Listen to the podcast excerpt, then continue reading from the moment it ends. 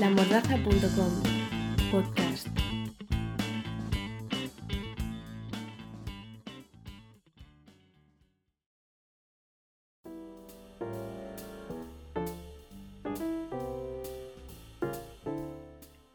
Muy buenas tardes a todos, yo soy Maribel Arenas y hoy inauguramos el programa de podcast de lamordaza.com. En esta ocasión, con motivo del pasado 8M, Día de la Mujer, venimos a hablaros de cómo se vivió este día en distintas partes del mundo. En este programa me acompaña Ania Mondarain como co-conductora y experta en feminismo. Y además contaremos con la colaboración de Agostina Barata, que desde Argentina nos cuenta cómo se vivió este día y cuál es la situación real de las mujeres en su país. Buenas tardes, Maribel, y bienvenidas a todas a este primer podcast de La Mordaza. Es para todo el equipo un placer poder poner a vuestra disposición cada dos semanas un pequeño podcast en el que trataremos temas que esperamos sean de vuestro interés. Pretendemos trasladar una visión amplia y sobre todo crítica. Pero antes, permíteme recordar a nuestras oyentes que pueden ponerse en contacto con nosotras a través de nuestro Twitter e Instagram, arroba la mordaza barra baja. Comenzamos.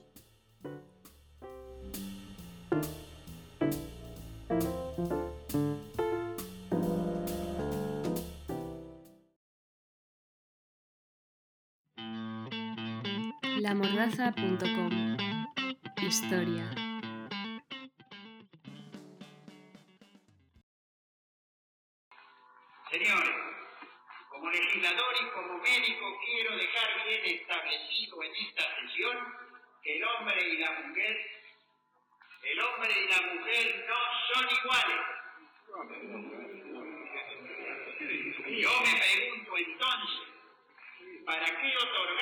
igualdad política a dos seres que no lo son? Señor presidente, por favor, me permito contestarle al señor legislador que doy gracias a Dios de que el hombre y la mujer no sean iguales.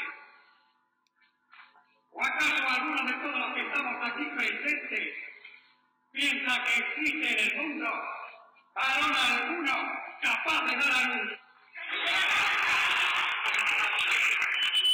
Pudo, pudo haber nacido siempre masculino. ¿O ha visto el señor legislador alguna vez un hombre embarazado?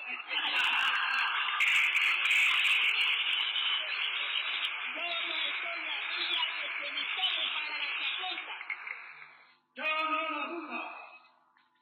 Y esto es lo que no hay que tomar para la chacota. No dudo en afirmar la diferencia biológica en nada afecta la capacidad de hombres y mujeres para ejercer, señor presidente, idénticas aptitudes intelectuales. Hecho el recuento, el voto particular de la diputada Campoamor queda aprobado por 74 votos de diferencia. El artículo queda de la siguiente manera. No podrá ser fundamento de privilegio jurídico el nacimiento, el sexo, la clase social, la riqueza, las ideas políticas y las creencias religiosas. Hemos podido escuchar el debate parlamentario del sufragio femenino en Argentina que tuvo lugar en el año 1947 y un fragmento de la película Clara Campoamor, La Mujer Olvidada, realizada en el año 2011 por Laura Mañá. En él podemos escuchar la aprobación del sufragio universal femenino en España. ¿Qué opinión te merecen estos fragmentos, Anne? Bueno, pues por proximidad geográfica, en el caso de España, debemos recordar que el debate se produjo en un marco político y social completamente inestable y muy diferente al actual, aunque muchos deseen volver a convertirnos, de hecho, en ese ángel del hogar que pasa de ser propiedad del padre a ser propiedad del marido, tener hijos, limpiar la casa e ir a misa los domingos con un velo en la cabeza.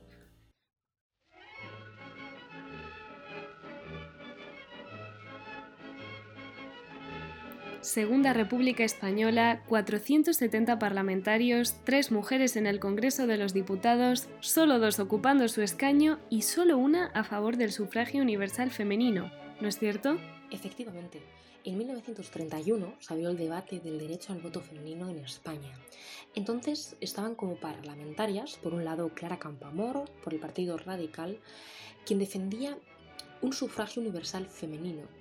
Sin embargo, teníamos también a Victoria Ken, eh, por el Partido Radical Socialista, que defendía su aplazamiento por el bien de la República. Y meses más tarde aparecería Margarita Nelken por el Partido Socialista, defendiendo que solo debería hacerlo la mujer intelectual y obrera.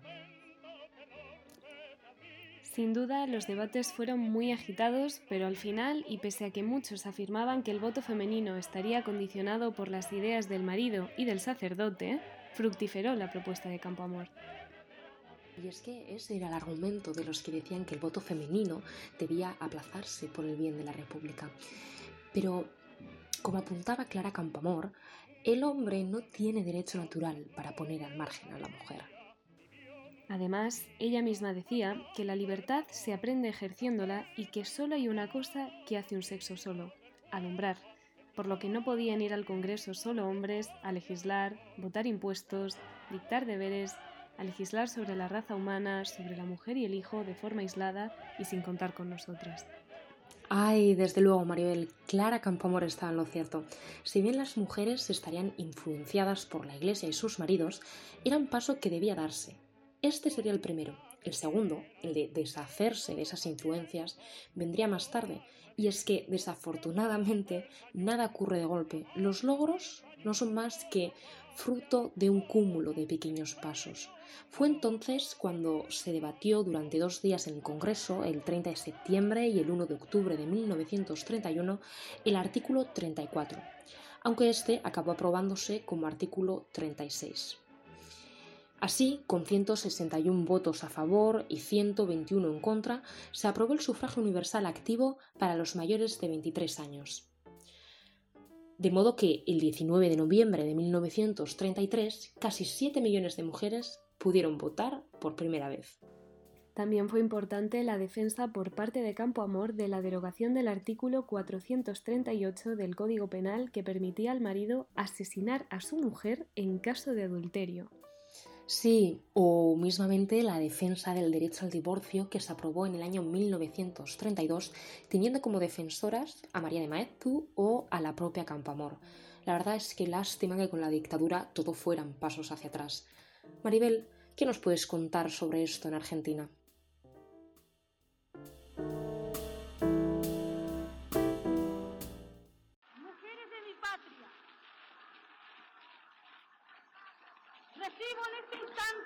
Del gobierno de la nación la ley que consagra nuestros derechos cívicos y la recibo ante vosotras con la certeza de que lo hago en nombre y representación de todas las mujeres argentinas, sintiendo jubilosamente que me tiemblan las manos al contacto del laurel que proclama la victoria. Aquí está, hermanas mías, resumida en la letra apretada de pocos artículos, una historia larga de luchas, tropiezos y esperanzas. Por eso hay en ella crispaciones de indignación, sombras de, de ocasos amenazadores, pero también alegre despertar de auroras triunfales. Y esto último que traduce la victoria de la mujer sobre las incomprensiones, las negaciones y los intereses creados de las castas repudiadas por nuestro despertar nacional.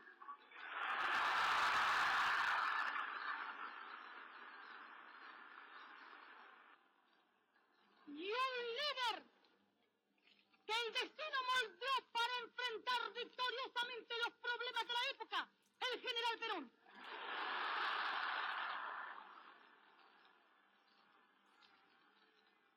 Con él, con él y con el voto contribuiremos a la perfección de la democracia argentina, mis queridas compañeras.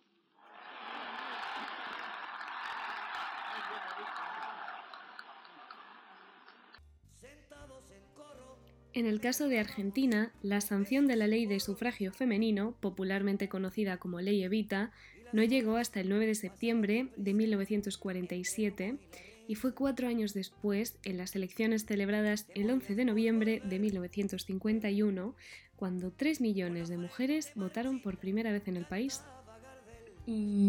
Pero la lucha comenzó a finales del 19, ¿no es cierto esto? Así es, en el año 1890 las primeras agrupaciones feministas argentinas, integradas por mujeres como Cecilia Grierson, Julieta Lanteri, Alicia Munro de Justo, entre otras muchas defensoras de los derechos de la mujer que lamentablemente me dejo hoy en el tintero, y que además estas que acabo de citar fueron las primeras médicas que hubo en el país, reivindicaron cuestiones como el derecho al voto femenino. Quise yo enamorarte. Bueno, Maribel, ¿Qué te parece si, cual jornada de reflexión una semana después, explicamos a nuestras oyentes cuál es el origen del 8 de marzo? Sería estupendo porque siempre se nos ha dicho que el origen de esta fecha reside en las tejedoras neoyorquinas, pero según contaba la sección de historia del National Geographic el pasado 6 de marzo, hay algunos episodios históricos que nos pueden servir como antecedentes, pero no está demasiado claro cuál tiene más peso de todos ellos. El primer y más conocido suceso del 8 de marzo fue el que tuvo lugar en 1857. En plena revolución industrial, las trabajadoras de una fábrica neoyorquina de textil se echaron a la calle con el lema pan y rosas para protestar por las duras condiciones laborales a que se enfrentaba el sector femenino. Hablamos de mujeres cuyo salario representaba la mitad del de los hombres por su mera condición de mujer, a pesar de que la jornada y el esfuerzo de trabajo era el mismo para ambos sexos. Las protestas terminaron con una dura represión por parte de la policía, pero sentó las bases de una imparable revolución. En este sentido, el 8 de febrero de 1917, las obreras textiles de Petrogrado desfilaron exultantes y combativas por la avenida Nevsky gritando ¡Queremos pan! ¡Abajo el zar! hacia el Parlamento, para protestar, además de lo que vienes comentando, Maribel, por la escasez alimentaria y los dos millones de muertos que trajo consigo la Primera Guerra Mundial en Rusia. Como vemos, no hay un único origen del día 8 de marzo. Son muchos los acontecimientos históricos que han ido convergiendo alrededor de dicho día y los cuales podemos tomar como referencia. Con esto yo diría que sin duda la aleatoriedad es muy sabia. Sí que lo es, Anne. Además, el segundo encuentro internacional socialista de mujeres tuvo lugar en la capital danesa, Copenhague, en el año 1910. Aquí se propuso fijar un día simbólico para las mujeres en torno al día 8 de marzo, pero no fue hasta el año 1975 cuando la ONU oficializó esta fecha.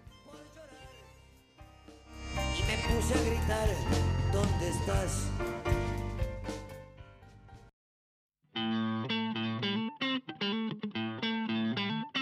Lamordaza.com Conceptos clave.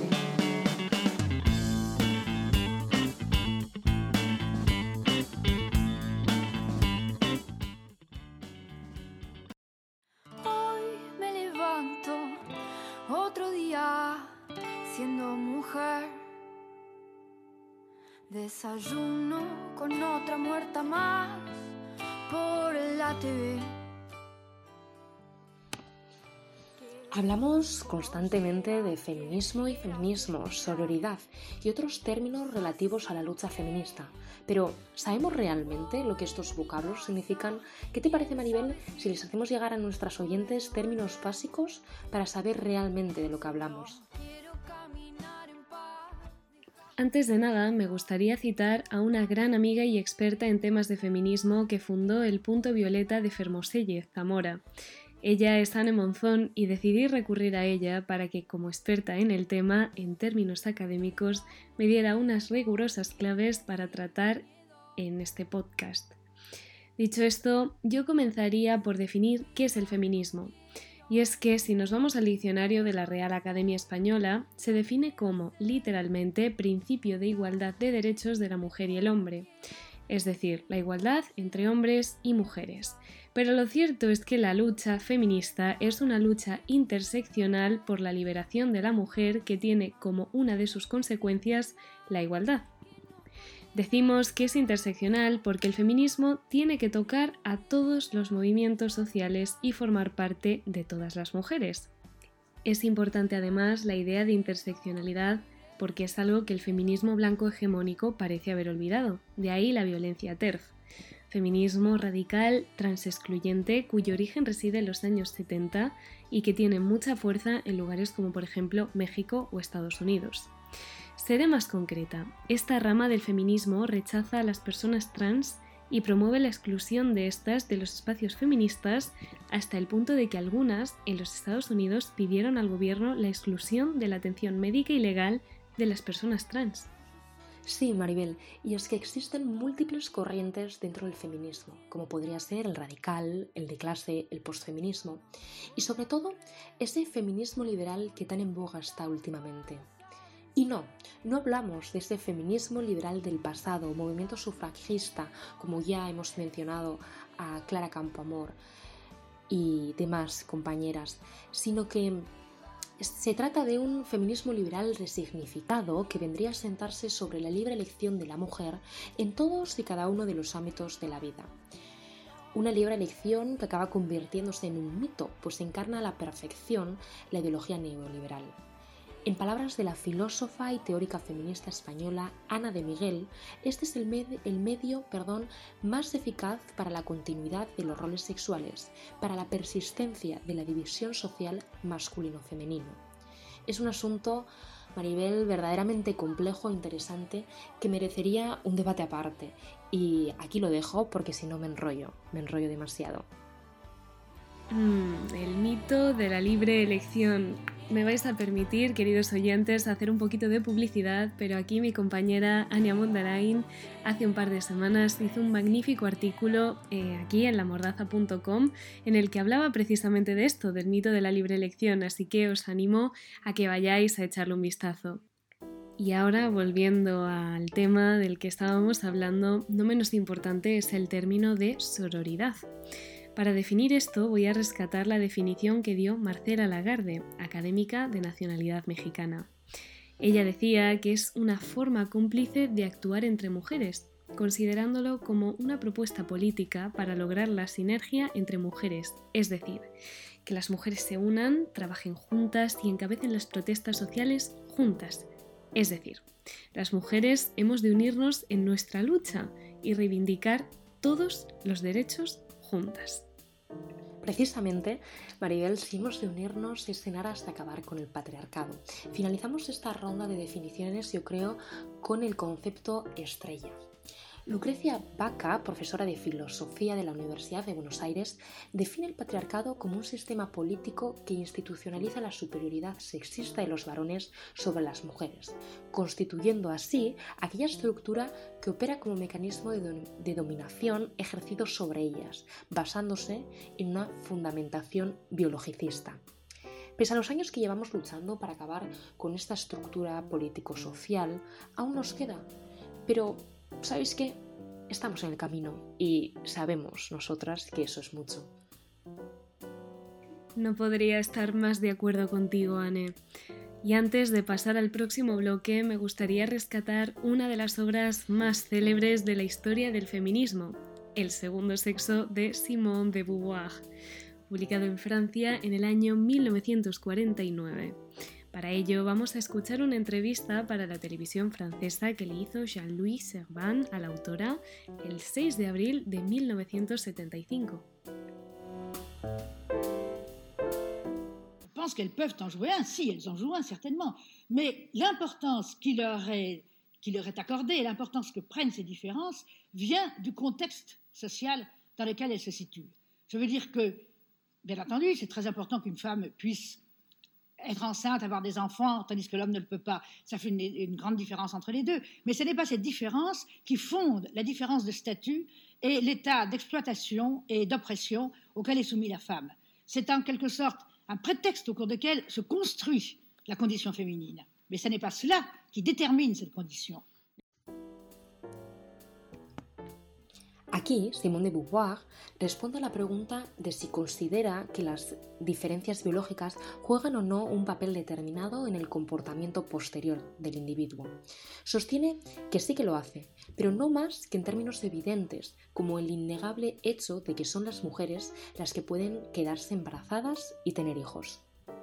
De Beauvoir explica que la importancia que se le da deriva del contexto social en que la mujer se sitúa y remarca que la explotación, opresión y las diferencias de estatus no responde a la diferencia que acaba de decir Anne, una cuestión puramente biológica, sino que esto simplemente se constituye como un pretexto a partir del cual se construye la condición femenina, pero no la determina. Por eso la autora de El segundo sexo decía que mujer no se nace, sino que se hace. Una mujer como tal, al fin y al cabo, se construye.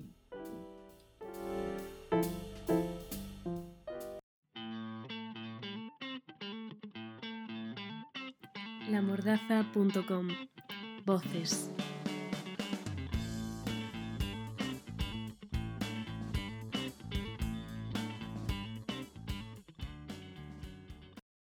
Como ustedes pueden imaginar, ni una mujer nace feminista.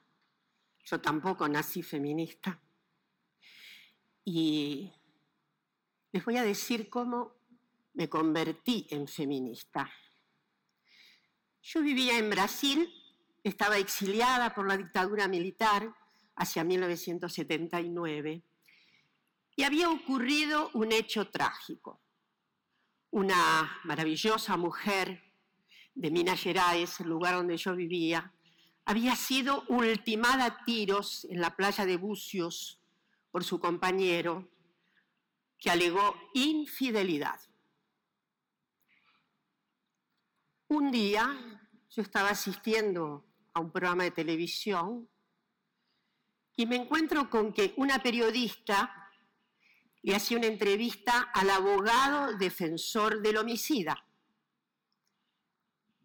El abogado defensor era una figura prominente del derecho penal brasileño. Entonces, la periodista le preguntó, ¿cómo iba a encarar la defensa del homicida? Y nuestro abogado, muy suelto de cuerpo, dijo que era muy sencillo, por supuesto no lo digo en portugués, muy sencillo, legítima defensa del honor. Por eso la había matado. Como ustedes pueden imaginar, eso me conmocionó. Yo, que era una justiciera en todos los sentidos, que abogaba por la equidad de todas las gentes, me di cuenta de que me faltaba un capítulo esencial a mí misma y por lo tanto me obligué a estudiar, a repensar qué había pasado con las mujeres. ¿Qué había pasado con las mujeres en la historia? Y ahí entonces me encontré, me deparé con el sistema patriarcal, que es un sistema de exclusiones, pero no solo de las mujeres, no solo de las mujeres. El sistema patriarcal también excluye a las otredades que no tienen la misma cartilla masculina.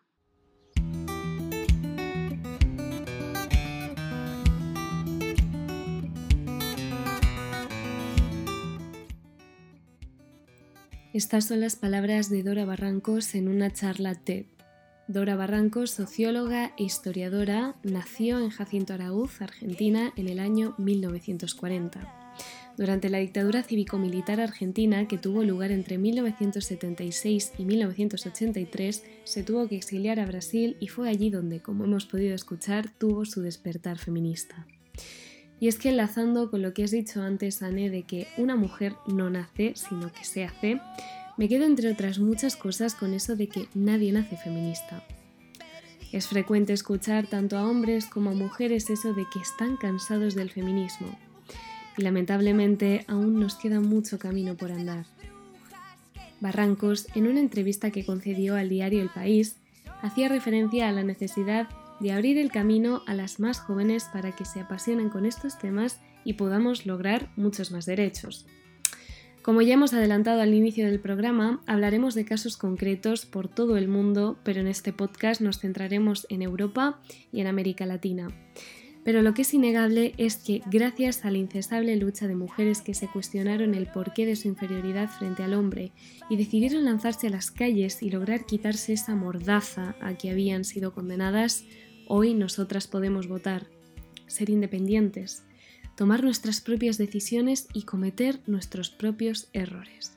Y cuando digo nosotras me refiero a ti y a mí sin ir más lejos, porque a fecha de hoy, y como ya hemos dicho antes, no todas hemos corrido, y esto lo entrecomillo, la misma suerte. Y lo entrecomillo porque suerte, eso de suerte, disponer de todos nuestros derechos no debería ser una cuestión de suerte, sino algo que deberíamos tener garantizado por naturaleza y desde el momento en que nacemos. Y dicho esto, me gustaría, Anne, que nos hablaras un poquito de la entrevista que realizaste hace un par de semanas a Pamela Palenciano. Por supuesto, siempre es un placer hablar sobre Pamela Palenciano. Monologuista y activista feminista española, Pamela Palenciano es reconocida internacionalmente por su monólogo teatral No solo duelen los golpes. Se trata de un relato autobiográfico sobre la violencia de género contado a través del humor y la ironía. Aunque en la actualidad Pamela reside en Madrid, vivió una larga temporada en Centroamérica, más concretamente El Salvador, donde se formó como actriz. Escuchemos qué nos cuenta al respecto.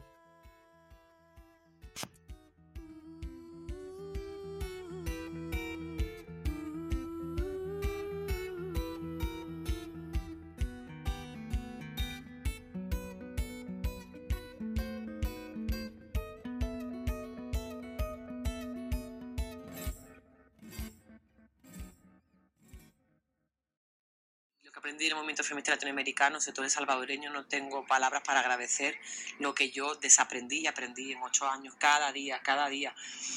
Allí son tantas urgencias, tantos frentes abiertos de tanta impunidad en los feminicidios, en el aborto, en los derechos básicos, en la pobreza, que es mucho más, más, está mucho más feminizada.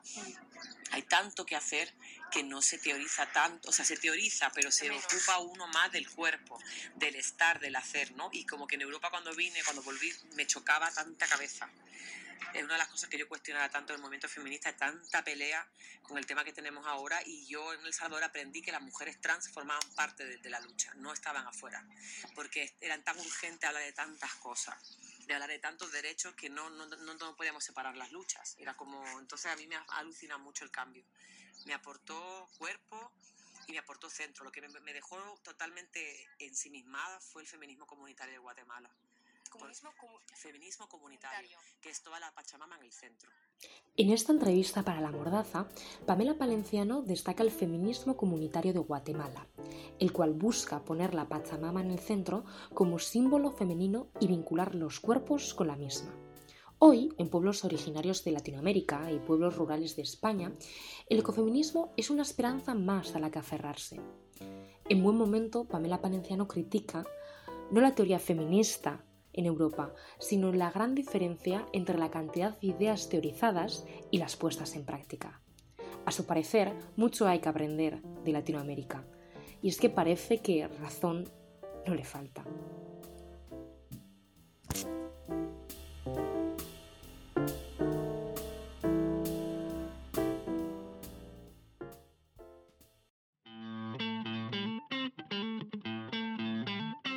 lamordaza.com Actualidad.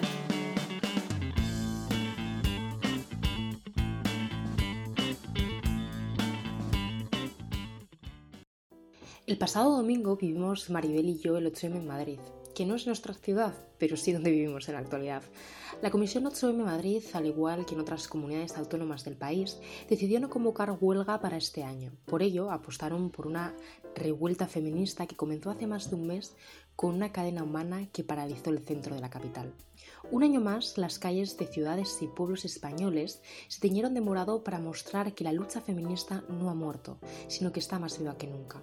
Tras las elecciones del 10 de noviembre de 2019 y la posterior formación del gobierno de coalición PSOE-Podemos, tomando Irene Montero la cartera ministerial de Igualdad, se podría decir que el feminismo se ha institucionalizado, lo que en principio no tendría por qué perjudicar al movimiento feminista.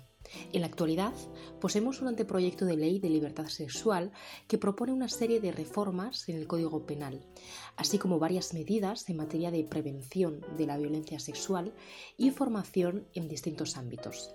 En definitiva, lo que se pretende, después de la violación grupal de la manada en 2016, es llevar el solo sí es sí al Código Penal.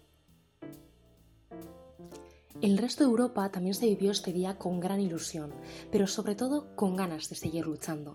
En Lisboa, Londres, París, Berlín, otras ciudades y demás pueblos se sumaron y se llevaron a cabo diversos repertorios de protesta. Ahora bien, todo ello en un contexto de inseguridad en el que el coronavirus comenzaba a sembrar pánico en toda Europa. Maribel, ¿qué tal fue por Latinoamérica el 8M?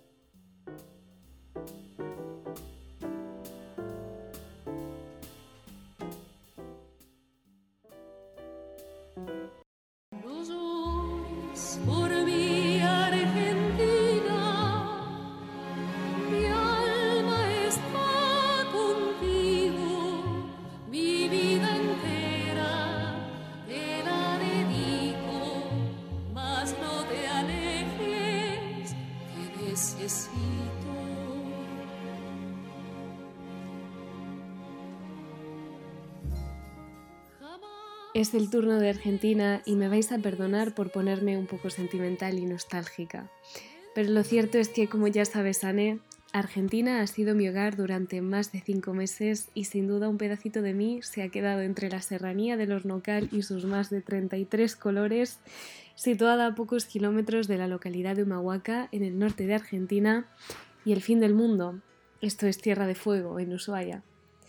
Siempre lo he dicho y siempre lo diré, Argentina es un país tan grande y rico como lo es su gente. Y antes de proseguir con el podcast, me voy a tomar la libertad de mandarle un beso gigante a todos mis amigos y a todas mis amigas del Río de la Plata, es decir, a la gente de Argentina y de Uruguay que hoy nos están escuchando.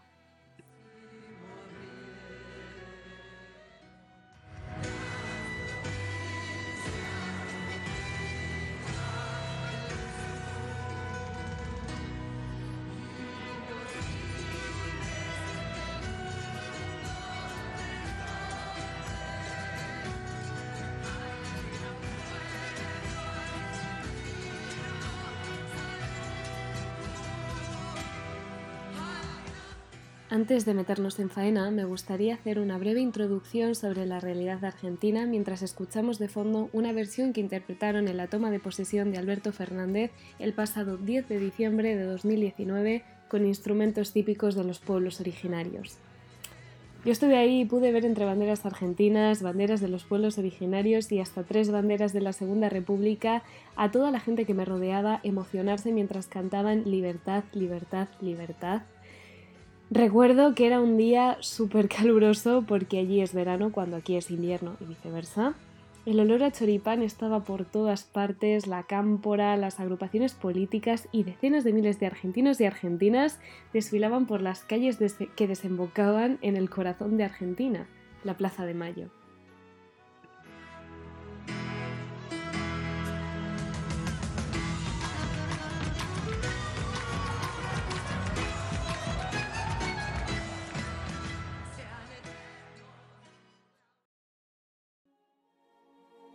Según el informe sobre desarrollo humano del pasado año 2019, el índice de desarrollo humano de Argentina en 2018 era de 0,830, pero al ajustar el valor por la desigualdad del país, este número cae a 0,714, es decir, cae un 14%.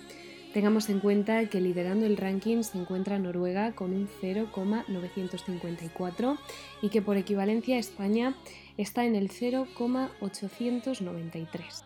Por otro lado, creo importante destacar el hecho de que en Argentina la tasa de fecundidad adolescente es de 62,8 cada mil mujeres entre 15 y 19 años.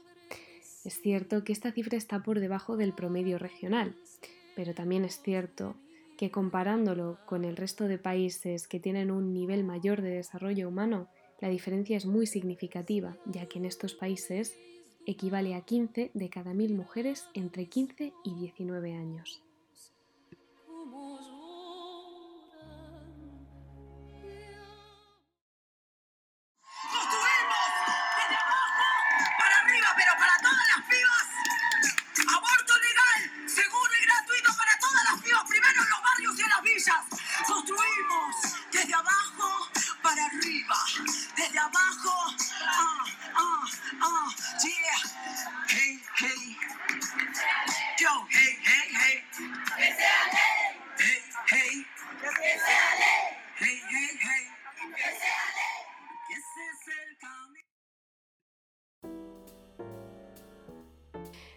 Debemos saber que en América Latina solo Cuba, Uruguay, Guayana, Guayana Francesa y Puerto Rico permiten el aborto sin condiciones en las primeras semanas según sus respectivos plazos establecidos en sus leyes. En cambio, Honduras, Nicaragua, Haití y El Salvador lo prohíben sin excepciones. Paraguay, Venezuela, República Dominicana, Belice y Costa Rica solo lo permiten en caso de que la vida o salud de la madre estén en riesgo. En el caso de Ecuador, solo se contempla en caso de que el embarazo sea consecuencia de la violación a una mujer con algún tipo de discapacidad mental. Colombia lo permite en caso de incesto y en México dependerá de cada estado, siendo solo en Ciudad de México donde está permitido el aborto libre y sin condiciones durante las primeras 12 semanas de gestación.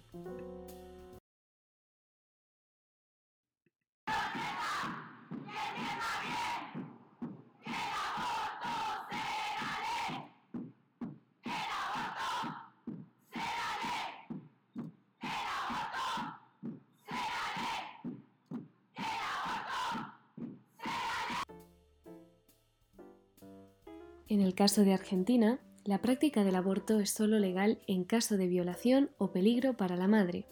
Si busquéis en Internet el número de abortos clandestinos inducidos al año, os encontraréis con 450.000, pero la realidad es que ese dato no es del todo preciso. Esta cifra deriva de un informe elaborado por Amnistía Internacional en el año 2005 bajo petición del Ministerio de Salud de la Nación.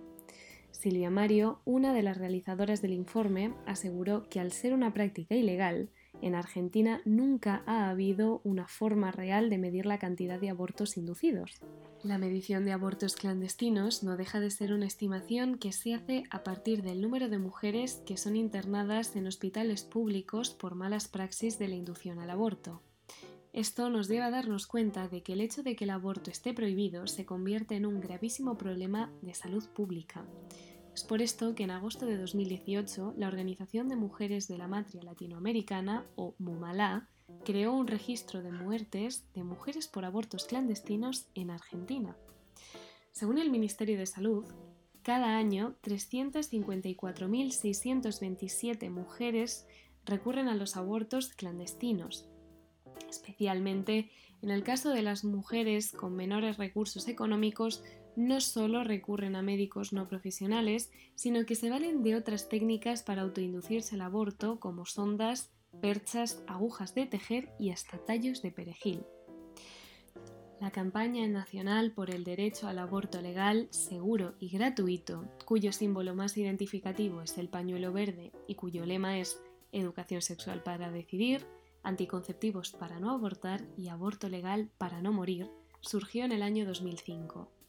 En marzo del año 2018 se presentó ante el Congreso de la Nación Argentina el séptimo proyecto de ley de interrupción voluntaria del embarazo.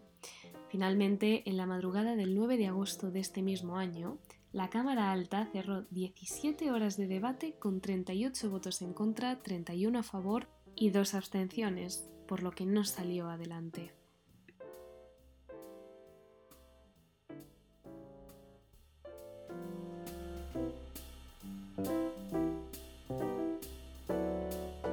Llegados a este punto, me gustaría que escuchéis a Agostina Barata, hablándonos desde la ciudad de La Plata, Argentina, para contarnos cuál es la situación de la mujer allí y cómo se vivieron en su país el 8 y 9 de marzo. Hola, ¿qué tal? Mi nombre es Agostina Barata, soy argentina, vivo en la ciudad de La Plata, que es la capital de la provincia de Buenos Aires, y quería contarles un poco cómo, cómo es actualmente la situación de la mujer en mi país y cómo se, vio, cómo se vivió el 8M y el 9M. El movimiento feminista en mi país ha crecido de manera considerable en los últimos años, eh, atravesado principalmente por el movimiento Ni Una Menos y por la campaña nacional por el derecho al aborto legal, seguro y gratuito, que propone educación sexual para decidir, anticonceptivos para no abortar y aborto legal para no morir. Entendemos que sin aborto legal no, no existe el Ni Una Menos. Eh, en los últimos años, en el 2018, se presentó en el Congreso el proyecto para el aborto y éramos más de un millón de mujeres en las calles exigiendo para que, para que salga la ley.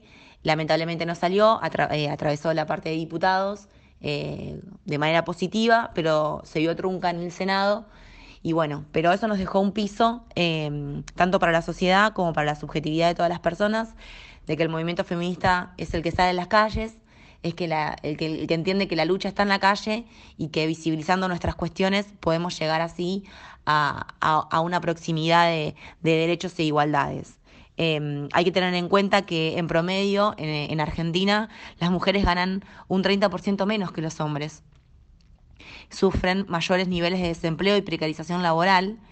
En nuestro país, las principales ocupaciones de las mujeres son en servicio doméstico, en enfermería y en educación. Eh, y el 96,5% de los puestos en servicios domésticos están ocupados por mujeres.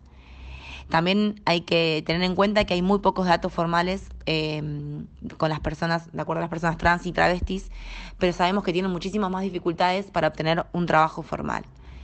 Eh, entonces, la lucha del, del, 8M y, y, del movimiento feminista sabemos que le queda mucho por recorrer, pero bueno, tenemos, tenemos esperanza, ya que el, el nuevo presidente de la Nación, Alberto Fernández, en el inicio de las, de las sesiones ordinarias en el Congreso, eh, habló del aborto legal eh, y explicó que, iba, iba a presentar un proyecto para que, sea votado en el Congreso. Entonces eso, ya que el presidente nos, dé, nos visibilice y nos dé un lugar, habla de que el movimiento feminista cada vez tiene, tiene más fuerza. También hay que tener en cuenta que en lo que va del año 2020 ya han fallecido, 60, han, matado a 68 compañeras en femicidios. Eh, en Argentina muere una mujer cada 20 tres horas. O sea, casi cada un día hay una mujer que muere en manos de su pareja eh, o de su expareja, es, eh, que ejerce un femicidio y, la mata. Entonces, eh, están, hay, hay cuestiones sociales de fondo que hay que, que rever y tratar. En este contexto también existe mm, el nuevo gobierno que asumió en diciembre, presentó y generó, cosa que no existía en nuestro país, el Ministerio de Mujeres, Géneros y Diversidad, a nivel nacional y a nivel provincial, o sea, en la provincia de Buenos Aires como tanto a nivel nacional. Entonces esto es muy importante porque ahora tenemos un ministerio que responde por nosotras, que esperamos que eh, gestione y formule políticas públicas acorde a las necesidades de, la diversidad, de las mujeres eh, y, de, las, las problemáticas que nos atraviesan día a día. Eh, también existe la ley Micaela, que es una capacitación de género y violencia a todo funcionario público, que el gabinete actual del, gobierno eh, está tomando esa capacitación. Eh, y, también exigimos que también se lleve a cabo por los jueces, que son los que dictaminan muchas veces las cuestiones en, en los temas de femicidios. Es muy importante que estén capacitados en género y en violencia de género. Entonces estamos como en un proceso, entendemos que esto es un proceso, que es un movimiento amplio eh, y tenemos expectativas de que el nuevo gobierno nacional y popular eh, entienda cuál es la problemática de la mujer, que no podemos seguir perdiendo vidas de compañeras eh, en manos de femicidas y que tampoco podemos seguir perdiendo compañeras en manos de aborto clandestino. Entonces estamos con ganas de seguir saliendo a la calle, de colmar las calles y, de, y demostrar qué es lo que necesitamos.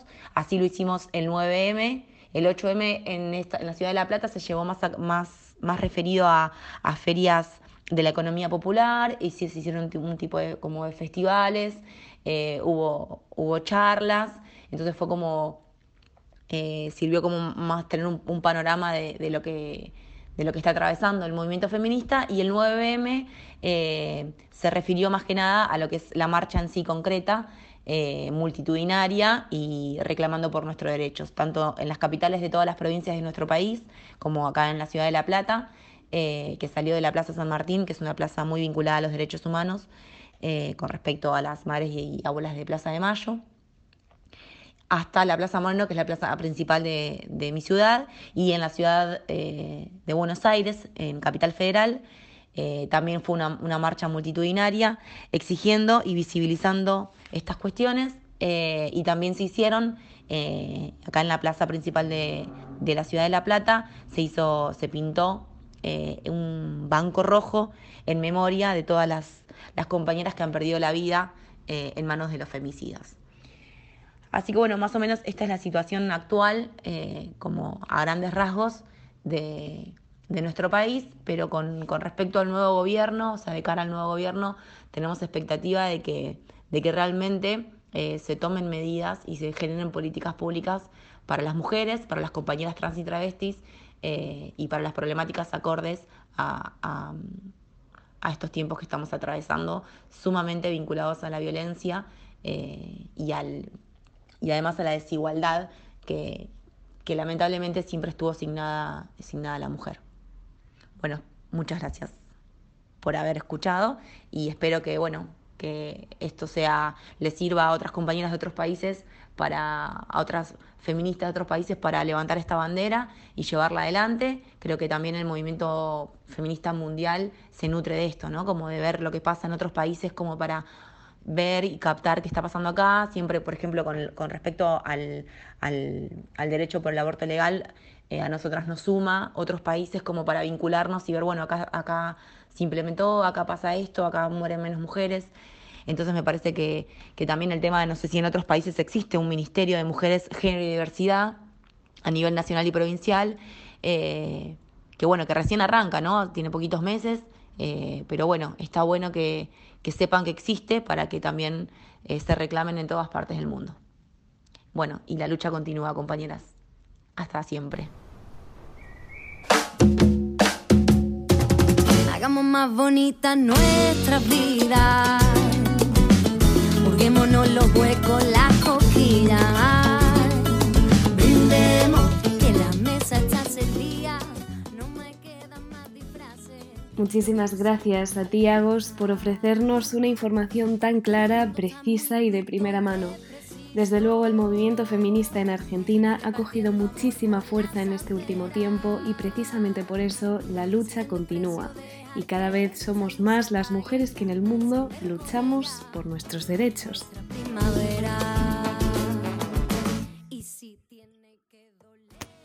Bueno, Maribel, y con esto ya va siendo hora de que nos despidamos de nuestras oyentes, ¿no crees? Tienes toda la razón, Anne, pero esto no es un adiós, sino un hasta pronto, y concretamente hasta el próximo domingo día 29 de marzo.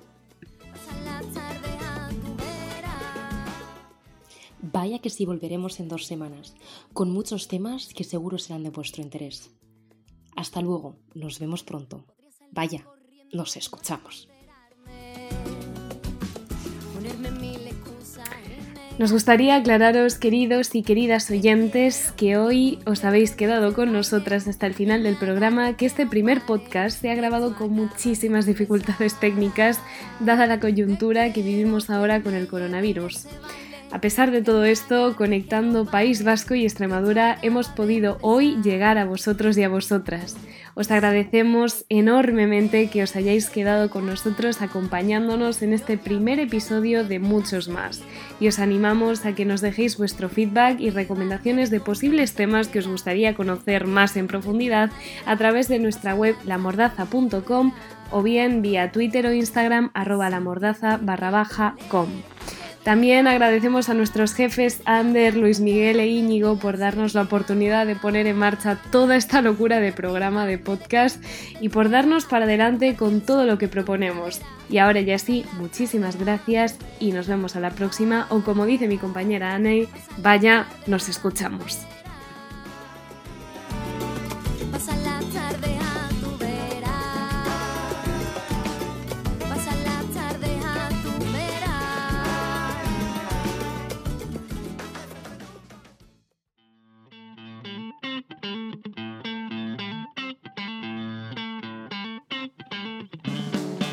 lamordaza.com Podcast